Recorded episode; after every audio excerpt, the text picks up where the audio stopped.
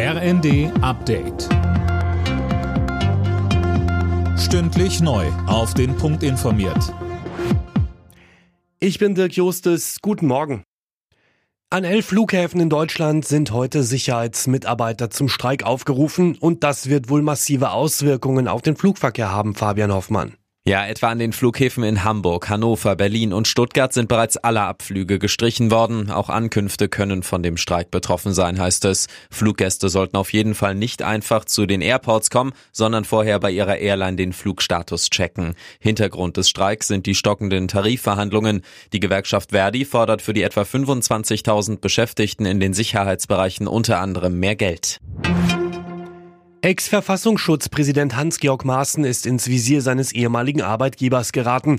Er wurde als Beobachtungsfall eingestuft im Bereich Rechtsextremismus. Das haben Recherchen von ARD und T-Online ergeben. Silas Quiring berichtet. Maaßen war ja 2018 nach einer Kontroverse um ihn und seine Aussagen zu Hetzjagden in Chemnitz in den einstweiligen Ruhestand versetzt worden. Seitdem war er immer wieder mit verschwörungsideologischen und radikal rechten Äußerungen aufgefallen. Die Beobachtung durch den Verfassungsschutz könnte jetzt dazu führen, dass ihm das entsprechende Ruhegehalt gestrichen wird. Ein neues Gesetz sieht ab April diese Möglichkeit vor, wenn Beamte als Verfassungsfeinde eingestuft werden.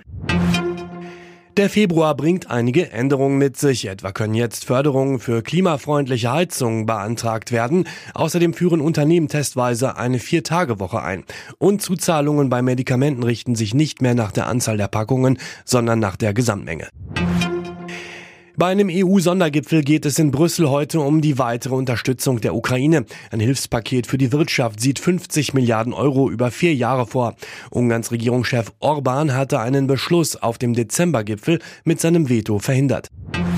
Nach Fortuna Düsseldorf steht auch der erste FC Kaiserslautern im DFB-Pokal-Halbfinale. Bei Zweitligakonkurrent Hertha BSC gewann die Pfälzer am Abend mit 3 zu 1. Kommende Woche spielen dann noch Leverkusen gegen Stuttgart und Saarbrücken gegen Gladbach um den Einzug ins Halbfinale. Alle Nachrichten auf rnd.de